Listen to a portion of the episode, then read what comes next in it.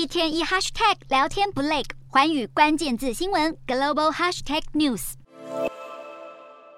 旅客拖着行李依序进入小房间接受裁检。中国疫情大爆发之际，上个月却突然宣布要重启国门，使得各国纷纷对来自中国的旅客实施入境管制。美国前国务卿庞佩奥近期接受采访，直批中国这番作为根本是在故意散播病毒到世界各地。事实上，庞佩奥在新冠疫情爆发初期就曾经质疑新冠病毒是从武汉的实验室外泄出来。中国会这么急着解封，被质疑可能是为了要振兴国内因为严格清零而陷入疲软的经济。国际货币基金近期就警告，中国将迎来近四十年最差的经济成长表现。中国会突然出现政策急转弯，也可能是出于医学考量，让选择不接种疫苗的人透过染病的方式产生自然的抗体。由于中国拒绝使用保护力较强的 mRNA 疫苗，再加上老年人口接种率严重落后，都是助长这波疫情大爆发的原因之一。中国日前敲定一年一度的人大和政协两会，确定要在三月四日和五日两天举行。有分析认为，虽然中国疫情失控，北京当局已经无力应对。但是习近平在去年二十大安排的新一届人马急需上位，所以不得不在疫情严峻的情况下继续召开。